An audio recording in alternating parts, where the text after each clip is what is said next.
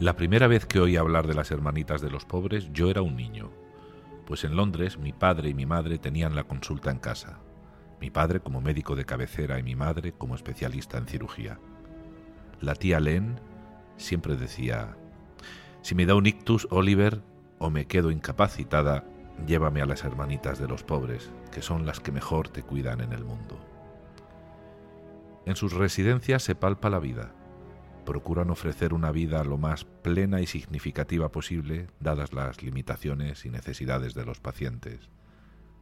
Algunos han sufrido un ictus, otros padecen demencia o Parkinson, algunas dolencias médicas como cáncer, enfisema, enfermedades coronarias, etc.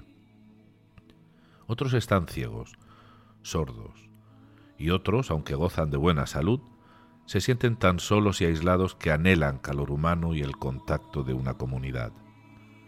Aparte del cuidado médico, las hermanitas de los pobres ofrecen todo tipo de terapias, terapia física, terapia ocupacional, terapia del habla, terapia musical y si hace falta psicoterapia y orientación psicológica. Además de la terapia, encontramos actividades no menos terapéuticas de todo tipo, actividades no inventadas, sino reales como la jardinería y la cocina. Muchos residentes poseen un papel o una identidad especial, desde ayudar en la lavandería a tocar el órgano en la capilla, y algunos también poseen mascotas a las que cuidan. Hay salidas a museos, hipódromos, teatros, jardines. Los residentes que tienen familiares pueden salir a comer los fines de semana o quedarse con sus parientes durante las vacaciones y esas residencias son visitadas regularmente por niños de las escuelas cercanas que interactúan de manera espontánea y desinhibida con personas que las llevan 70 u 80 años y con las que pueden entablar lazos de afecto. La religión es importante, pero no obligatoria. No te sermonean, ni hay evangelización ni presión religiosa de ningún tipo. No todos los residentes son creyentes, aunque hay una gran devoción religiosa entre las hermanas, y se hace difícil imaginar un cuidado tan esmerado sin una devoción profunda.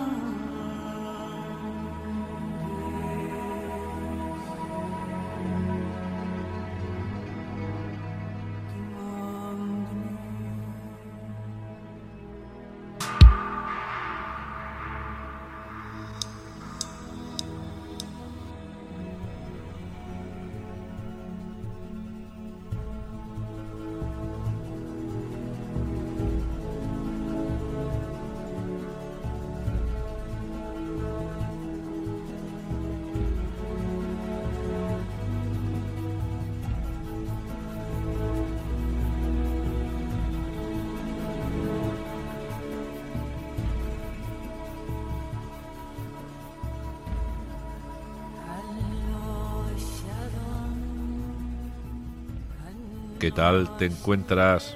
Buenas... Te iba a decir buenas noches, pero no son noches, son tardes. Eh, suelo grabar de noche, suelo grabar de noche, pero hoy es domingo. Eh, iba a salir, los domingos suelo salir a comer, a dar un pequeño paseo, pero ha amanecido como ayer y como antes de ayer, con un aguacero muy grande, llueve mucho, llueve mucho, y bueno, me da mucho gusto ver la lluvia desde casa, más que de tenerla encima en la calle.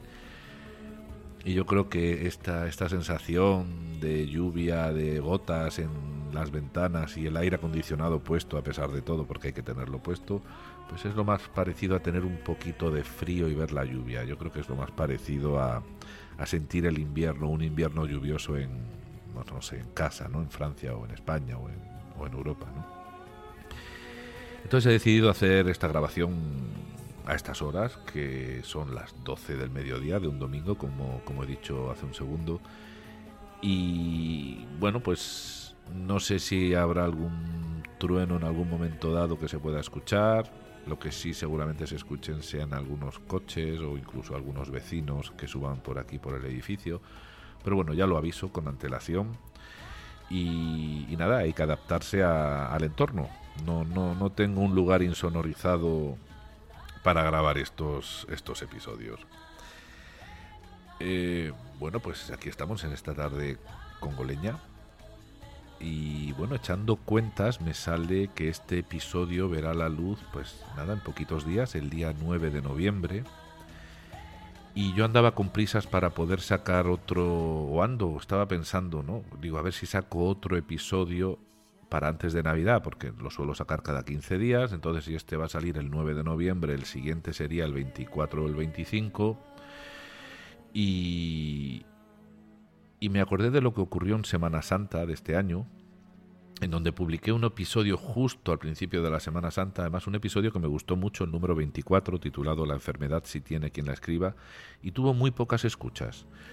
Eh, ya me dijo un amigo, no grabes justo antes de unas vacaciones. Por lo tanto, en vez de publicar el siguiente episodio en la víspera justo de Navidad o en el día de Navidad, pues lo haré después, ¿vale? Porque estamos todos en cosas importantes, en hacer cosas, en comprar, en ver amigos, en ver familiares y lo que vamos a hacer va a ser pues regresar después de Reyes, ya hartos de fiestas, de regalos, de roscones, de exceso de azúcar en la sangre, etcétera, etcétera. Y además yo tendría que dejar el siguiente episodio a este pues listo antes del día 20 de diciembre, que es cuando yo vuelo a Europa. Y no me veo haciendo los episodios con tantos días de antelación. Así que nos quedaremos en, bueno, en este episodio en algún punto de la vida de Sax y ya lo retomaremos a la vuelta después de Reyes. A ver, en el episodio pasado nos quedamos eh, con un Sax convaleciente de su accidente en la montaña del Toro, germinando esa idea de escribir un libro que tratara sobre, sobre qué es estar enfermo, qué es sentir que se pierde por un tiempo, la propiocepción, que fue un concepto que llegamos a desarrollar en el episodio pasado, y cómo se asimila esa disociación que experimentamos cuando una parte del cuerpo, o todo él, de manera sistémica en este caso, pues no, no marcha como nos gustaría que lo hiciera. ¿no? Así que todo esto le andaba a Sachs dándole vueltas para poder trabajar en su libro. Y bueno, eso en cuanto al contenido del libro, ¿no? que estaba a punto de, de comenzar a, a escribir. Pero con respecto a él, como, como persona, pues estábamos viendo realmente cómo aquellas frases no en las que escuchamos, sí, en las que escuchamos que Sachs no, no tenía un trabajo serio, que no estaba ocupando ningún puesto en donde pudiese desarrollarse con más proyección profesional, ¿no? Así que no, nos quedamos ahí. Eh, volviendo al libro, al libro que estará a punto de escribir o que estará ya escribiendo por estas fechas, porque aquí nos vamos a mover en una horquilla de 3-4 años eh, continuamente. Vamos, a, vamos a, movernos en esa horquilla, entonces en algunos momentos estará a punto de escribir el libro y en otros momentos, como veremos enseguida, hará una versión casi final. ¿no? Así que volviendo al libro, en un comienzo, bueno, pues Sachs quería escribir sobre la pérdida y la recuperación de una extremidad y bueno, pensó que como a su libro anterior lo tituló Despertares, pues a este le podría, lo podría titular Reanimaciones.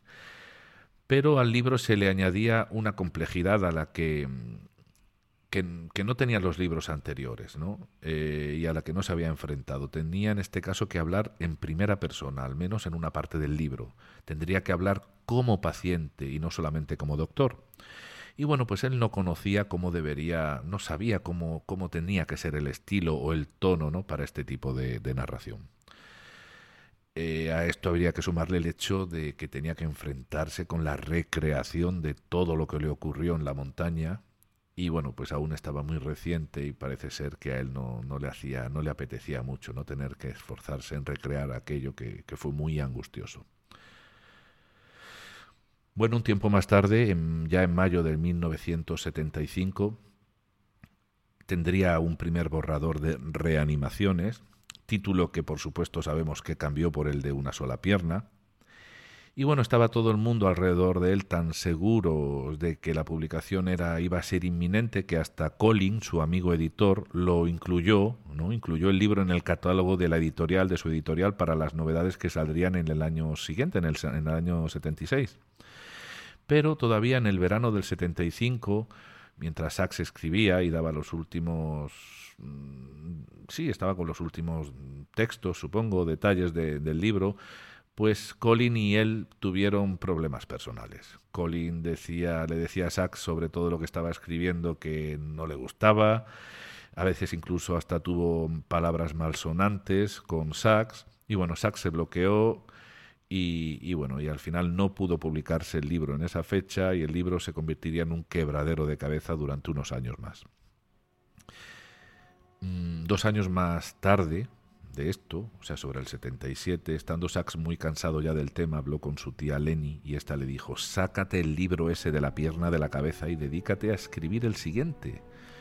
Pero bueno, Sachs siguió escribiendo y reescribiendo el libro, ya lo conocemos, cada vez haciendo pues una versión más larga que la anterior y enrevesada hasta que en 1978 acabó una versión que tenía más de 5.000 palabras y más de 2.000 apéndices. A todo esto, Sachs tenía a Luria de su lado. Así que, ¿cómo no usar el comodín del padre de la neuropsicología? ¿Quién no hubiera querido tener de su lado a Luria si hubiera tenido que escribir sobre neurología? Yo me apunto. Eh, Sachs lo que hacía era, bueno, escribirle larguísimas cartas. Recordamos que nunca llegaron a conocerse, que toda su relación fue epistolar le, hizo larguísimas cartas y bueno, yo me imagino a Luria evidentemente abrumado por estas cartas, porque Luria pues no sería de piedra, ¿no? Por mucho que le gustase la neuropsicología. Y solo hay que leer entre líneas, aunque en este caso solo hay una sola línea y una sola palabra, cuando en un telegrama Luria responde a una carta de Sachs, a una de estas cartas largas, Luria le responde con telegrama y simplemente le dice, hágalo. ¿Eh? no voy a no voy a añadir nada de mi de mi cosecha porque no quiero inferir cosas para luego equivocarme pero fijaos no fíjate que frente a alguna de estas cartas largas donde Sachs mm, expondría un montón de dudas a Luria le diría pues, señor Luria qué hago esto lo enfoco así lo enfoco de esta manera hablo sobre aquello y entonces Luria diría mm, vamos a ver mm, hágalo me, hace bastante gracia. Bueno, pues un año antes de, esa versión del libro de 5.000 palabras y de 2.000 apéndices, un añito antes, en 1977, fue cuando Charlie Markham, este, este antiguo mentor de la UCLA, que vimos ya en la semana, en el episodio pasado, le dijo aquello de va, como diciendo, no estás haciendo nada ni tienes ningún puesto, ¿no? Así que Sachs realmente pues reconoce que aquellos años en donde lo que hacía era visitar pacientes en hospitales y en casas de reposo por toda la ciudad de Nueva York, desde Staten Island hasta Brooklyn, Queens y, y, también pasando de vez en cuando por alguna clínica como la clínica de Alzheimer de la Escuela de Medicina de Einstein, bueno, pues a pesar de todo eso, Sachs reconoce que se había convertido en un neurólogo peripatético.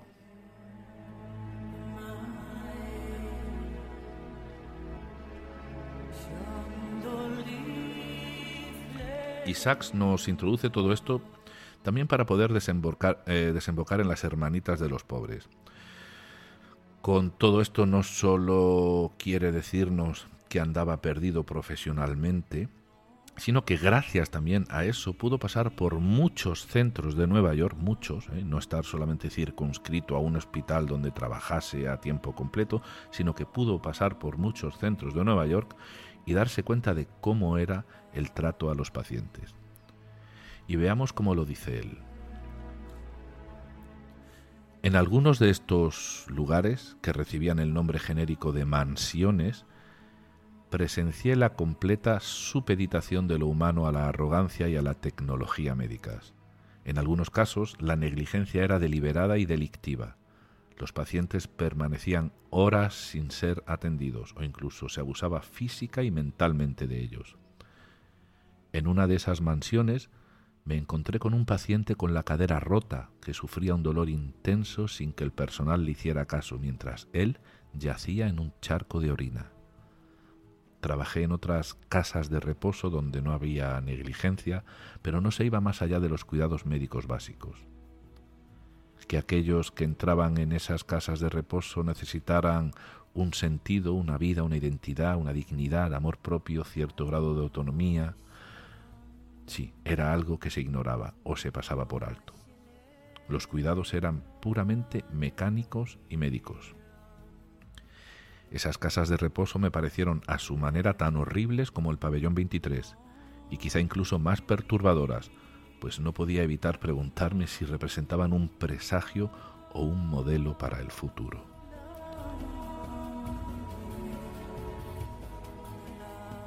Bueno, pues una vez dicho esto de Sachs, una vez leído esto, hay que decir que Sachs encontró justo lo contrario en las residencias de las hermanitas de los pobres.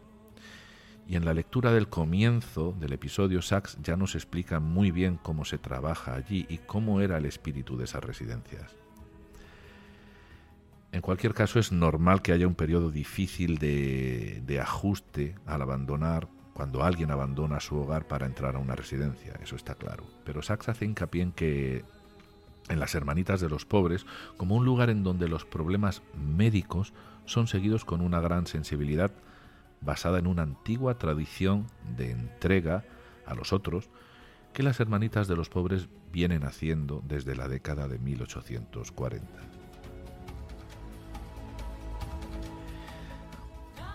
Y la apreciación que Sachs hace ahora es muy conveniente, por si alguno de nosotros nos lo estuviéramos preguntando y dice así. No es infrecuente que surjan dilemas insólitos, y en esos casos las hermanitas de los pobres muestran una gran amplitud moral y lucidez mental. Una de sus residentes, Flora D. una mujer con Parkinson, obtuvo un gran alivio con la L-Dopa, pero comenzó a sufrir unos sueños de extrema viveza que le preocupaban. No es infrecuente tener sueños o pesadillas eróticos con la L-Dopa, pero Flora sufría sueños incestuosos en los que mantenía relaciones con su padre.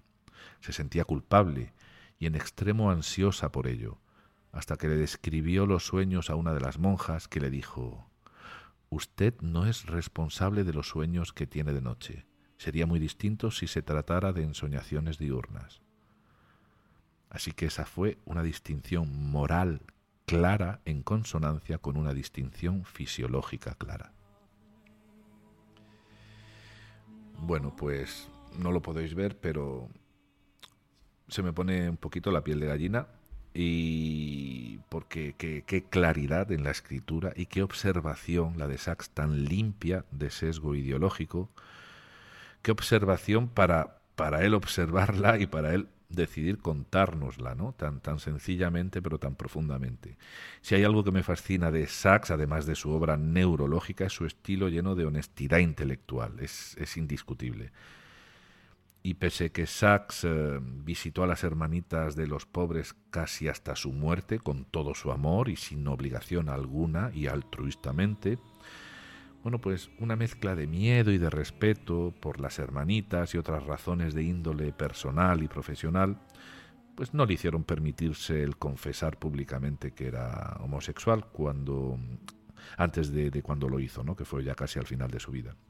Quizá no lo necesitó, quizá tampoco pareciese que hiciese falta, más allá de su ámbito privado, que por supuesto que sí, sí estaba al corriente.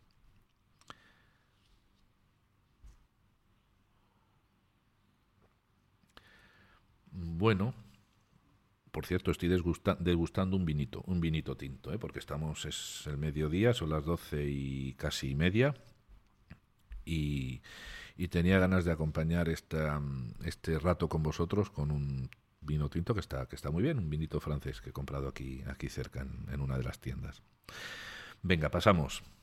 Eh, seguimos. Eh, era el año 76 estaba en plena, ¿eh? volvemos, fijaos que hemos hablado del 78, del 77, bueno, pues estamos en esta horquilla de 3, 4 años.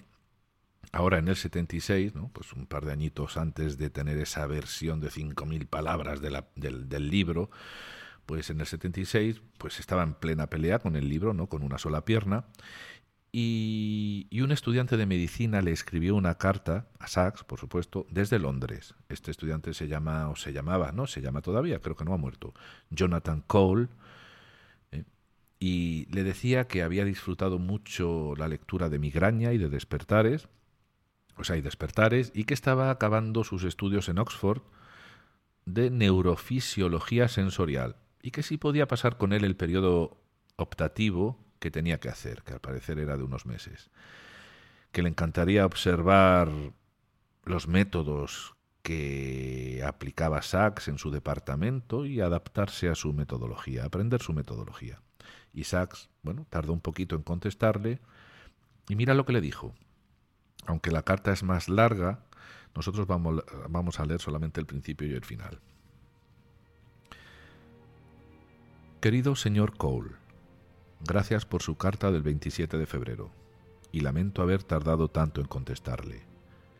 Mi demora se debe a que no sé qué decirle. En líneas generales, esta es mi situación. No tengo departamento. No estoy en ningún departamento. Soy un gitano y sobrevivo de manera bastante marginal y precaria, trabajando aquí y allá. Escríbame y hágame saber lo que le interesa.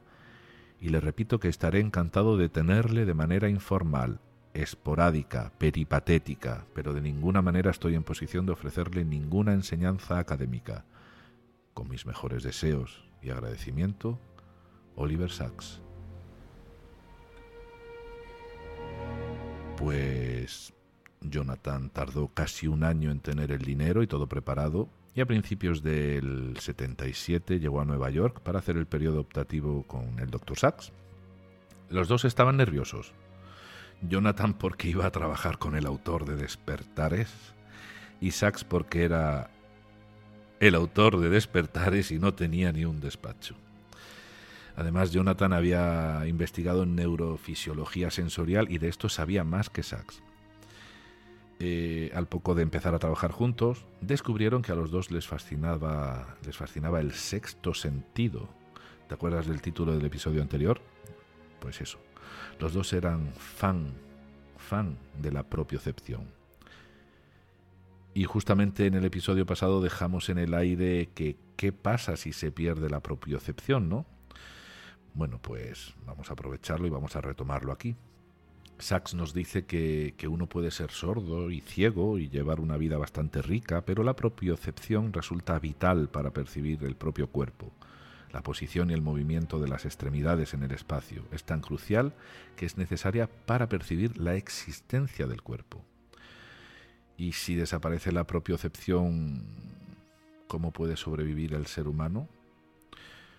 Bueno, pues evidentemente se puede producir disfunción propioceptiva cuando esas vías aferentes y eferentes no funcionan bien y hay algún fallo en esa retroalimentación, ya sea por algún daño físico, a nivel de tendones o de músculos, o por la falta de sensibilidad de estos a causa de, pues, de un corte o de cirugías repetidas en una misma zona, o algún fallo, golpe o, infección vírica también en las zonas de asociación multimodales del córtex o por una ataxia cerebelosa, por ejemplo, porque el cerebelo es clave en el equilibrio, por supuesto, y en la coordinación motora.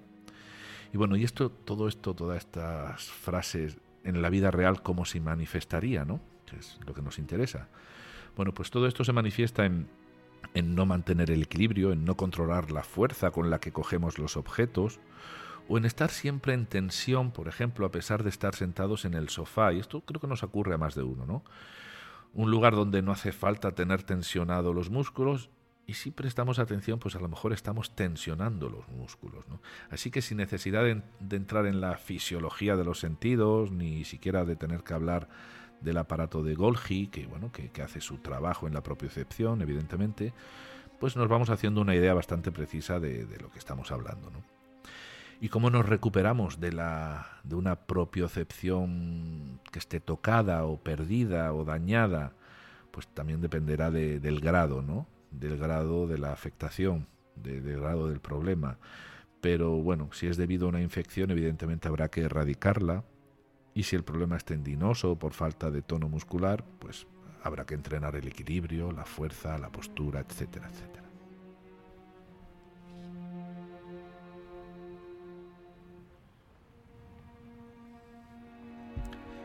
En aquella época, Sachs tuvo una paciente joven que había perdido la propiocepción y la sensación del tacto del cuello para abajo por una infección vírica. Pero bueno, la historia de esta chica la puedes leer en El hombre que confundió a su mujer con un sombrero. La historia se titula La dama descarnada y es concretamente la tercera historia de la primera parte, de las cuatro partes del libro. Y te recuerdo que habíamos planteado leer de ese libro, ¿no? del hombre que confundió a su mujer con un sombrero, una historia de cada una de las cuatro partes. Ya lo hemos hecho con la primera y la segunda parte, así que como la dama descarnada pertenece a la primera parte, y trata de un problema de propiocepción, te, te animo a que vayas y la leas, ¿vale? A que vayas y la leas. Bueno, pues seguimos con Jonathan y con Sachs. Jonathan empezó a acompañar a Sachs a las hermanitas de los pobres y a otras residencias. Al principio le costó entender algunas de las maneras que tenía Sachs cuando trataba con los enfermos. Le parecía sobre todo que se tomaba demasiadas licencias en el trato hasta que fue entendiendo que eso, precisamente, esa cercanía, tenía efectos muy positivos en esas personas. En aquellos años dice Sachs que llevar una cámara de vídeo encima no era muy usual. Hoy en día ya sabemos que todos llevamos la llevamos encima con los teléfonos celulares, ¿no? Con los teléfonos móviles. Pero Jonathan estaba un poquito extrañado de ver eso de la cámara colgada todo el día y grabando enfermos, ¿no?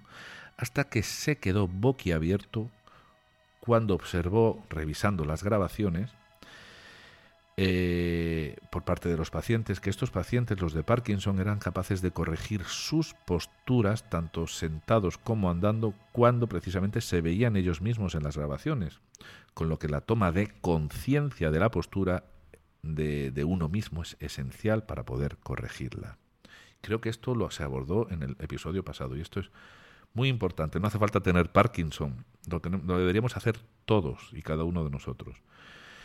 Es algo que hacemos los que practicamos mindfulness, ¿no? Cuando realizamos meditaciones en las que antes de comenzar la meditación Ajustamos nuestra postura, revisamos el cuerpo en un par de minutos y reconocemos si estamos tensionando la cara, los músculos de los brazos, las piernas y por supuesto fijarnos en, la respiración.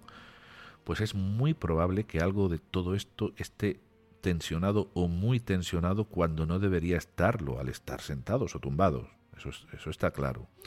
Y esa tensión tendrá mucho que ver con nuestro estado interno emocional. a veces no llegamos a saber la cantidad de daño que nos hacemos en las articulaciones o en la musculatura estando simplemente descansando.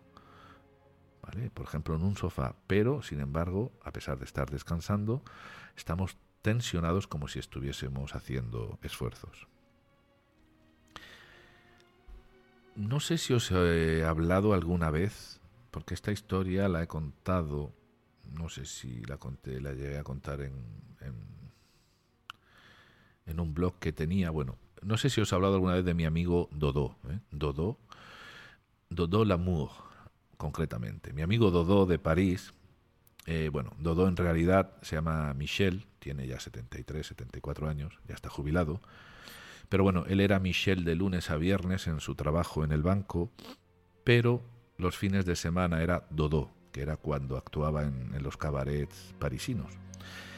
Y cuando yo vivía en París hace ahora unos cuatro años, él comenzó a sentirse mal cuando hasta ese momento estaba lleno de vida y de movimiento, no, no paraba, ¿no? no empezó a sentirse mal, no coordinaba bien ni para andar ni para escribir. Bueno, se hizo unas pruebas y le diagnosticaron Parkinson.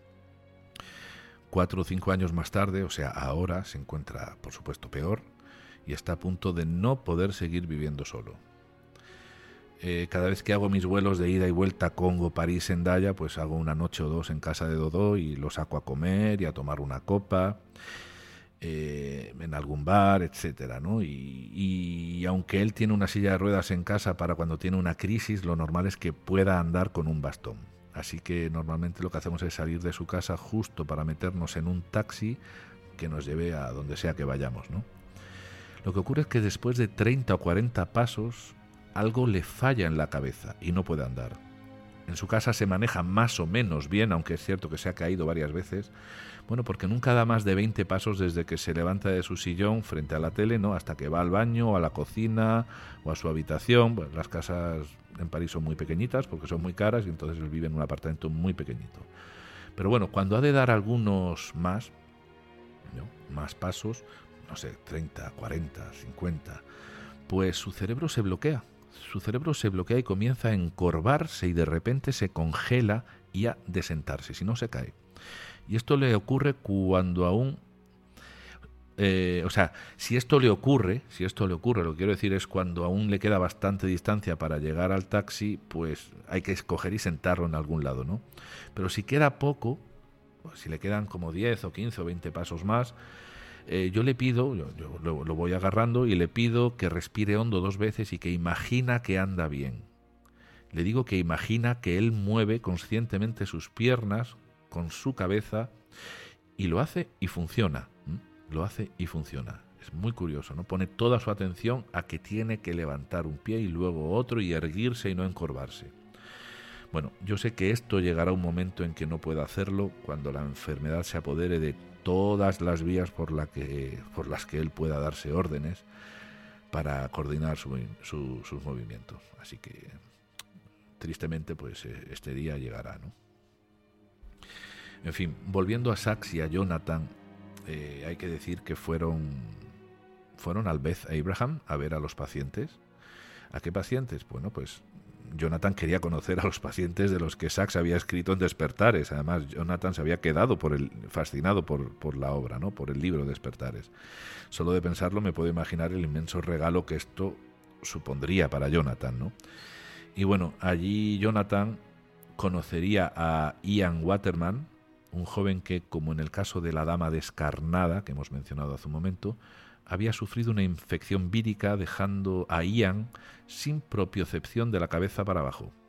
Dice Sachs que en esta situación lo único que se puede hacer es arrastrarse o ir en silla de ruedas.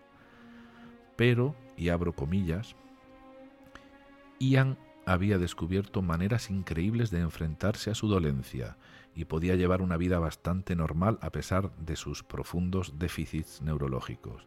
Cierro comillas. Así que dice Sachs que a Jonathan Cole, su alumno, eh, el hecho de haber conocido, de haber conocido a Ian Waterman le cambió la vida para siempre. ¿Verdad? Curioso, ¿no? Ahora veremos enseguida por qué. Bueno, pues fíjate ahora cómo explica Sachs cómo tenía que arreglárselas Ian, ¿vale? este, este paciente con esta infección vírica que lo había dejado sin propiocepción. Y bueno, salvando las distancias, hay semejanzas con lo que tiene que hacer mi amigo Dodo para poder dar unos, unos pasos más. Entonces Sachs nos lo cuenta de esta manera. Gran parte de lo que para los demás resulta automático y ocurre sin necesidad de una supervisión consciente, Ian solo puede llevarlo a cabo con una deliberación y un control conscientes. Cuando se sienta debe mantenerse erecto de manera consciente para no caerse hacia adelante. Solo es capaz de andar si bloquea las rodillas y mantiene la mirada fija en la tarea. Al carecer, al carecer de sexto sentido de la propiocepción, debe sustituirlo por la visión. Esta atención y concentración implica cierta dificultad para hacer dos cosas a la vez Puede estar de pie o puede hablar, pero para poder estar de pie y hablar debe apoyarse en algo. Puede parecer perfectamente normal, pero si las luces se apagan sin previo aviso, inevitablemente se cae al suelo. Bueno, pues tenemos un ejemplo eh, de primera mano de Sachs de de algo que hemos comentado aquí muchas veces, ¿no? Es como, como algunas funciones, como algunas funciones eh, funcionan de manera inconsciente, de manera automática, sin consumir recursos atencionales ni recursos cognitivos y hacen su función y cómo cuando esto falla hay que poner los recursos atencionales y los recursos cognitivos eh, para realizar la función y no quedan recursos para hacer pues otra cosa en paralelo, ¿no? Y habría que hacer una cosita después de la otra. Así es, así es cuando nos quedamos sin, sin recursos cognitivos. Bueno, pues Jonathan e Ian formaron un tándem, ¿eh? y esta es la parte en la que Sachs dice que Ian cambió la vida de Jonathan para siempre, ese encuentro lo cambió, formaron un tándem médico-paciente y han cultivado una gran amistad. Eh, a la fecha en la que Sachs escribe estas palabras, o sea, el año 2014-2015, que es cuando publica su autobiografía, Jonathan e Ian llevaban ya 30 años trabajando juntos. O sea, nunca se separaron. Jonathan escribió un libro sobre Ian titulado Pride and Daily Marathon, algo así como Orgullo y Maratón Diario. Y bueno, decir por otro lado que Ian pues está trabajando en una escuela, o sea que es capaz de trabajar y está en una escuela. He buscado este libro, el Pride and Daily Marathon, en este libro de Jonathan Cole, por si estuviera traducido al español y parece que no, que no yo al menos no lo he encontrado.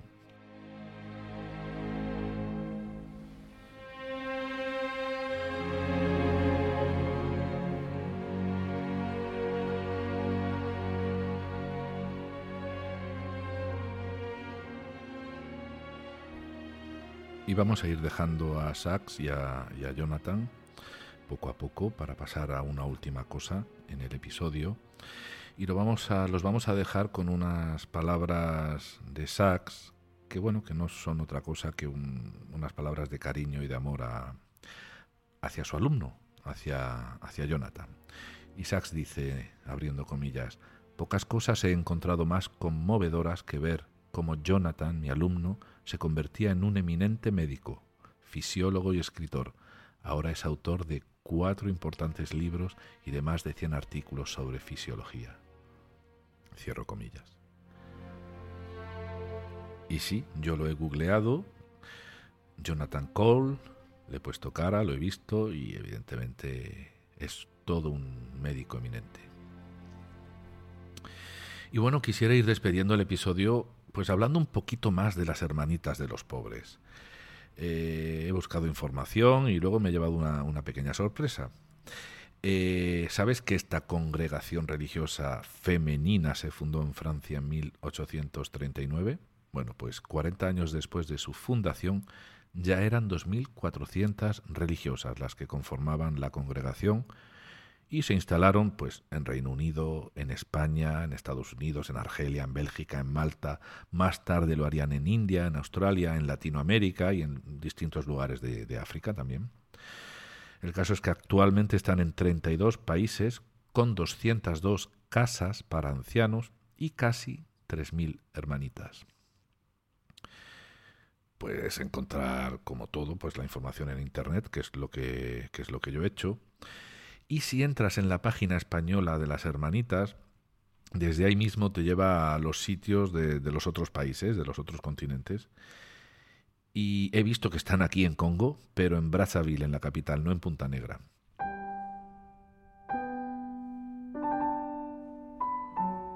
Y si entramos en, la página web, eh, podemos leer lo siguiente. Dice, la admisión de nuestras casas, mi casa, como se llama cálidamente, está abierta a las personas mayores de 65 años con bajos ingresos, independientemente de su raza, nacionalidad o religión. Las personas solteras, matrimonios y sacerdotes ancianos son bienvenidos. El proceso de admisión es específico para cada casa. Animamos a las familias de nuestros residentes a participar en la vida de su ser querido y en las actividades y la vida del hogar. Y esto me ha llevado a recordar eh, que yo... Sí, sí, sí. Y lo he verificado y, eran ellas. Vamos a ver, recuerdo me he acordado de un precioso edificio que tantas veces he visto en Cartagena, cuando yo vivía en Cartagena, que fue donde estudié la carrera de ingeniería, y que está en el barrio de la Concepción.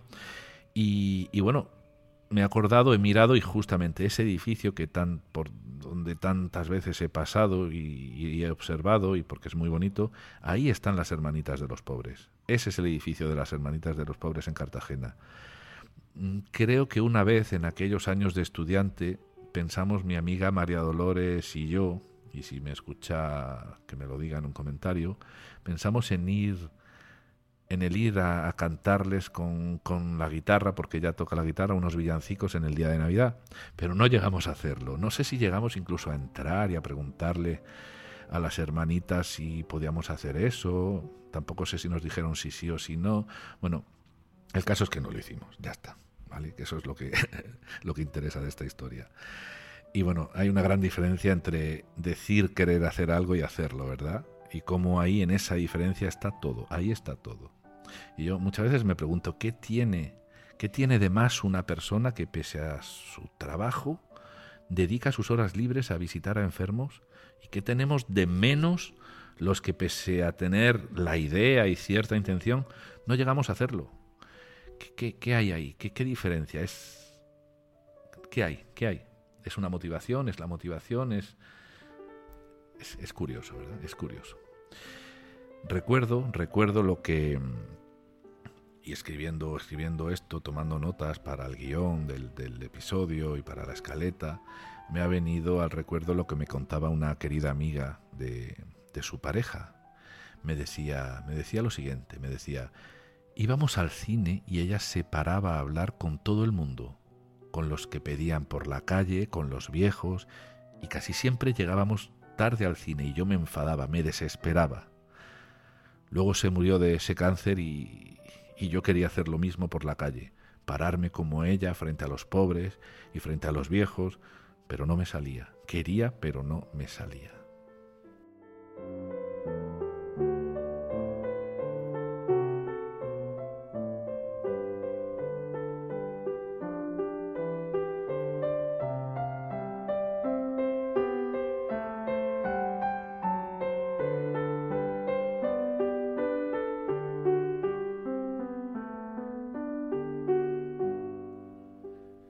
Bueno, paseantes, pues estamos a 15 días de, Navidad. Ojalá sea una Navidad en paz con vuestros amigos y familiares. No dejéis de, regalar este podcast a vuestros seres queridos en estas fechas. Te decís que es gratis, que es muy gratis. No dejéis de suscribiros al canal de YouTube para que os avise de los directos y las lecturas y eventuales charlas que se puedan hacer. Y nada más, nos escuchamos y nos vemos después de Reyes. Venga, sed felices, felices fiestas. Chao, chao.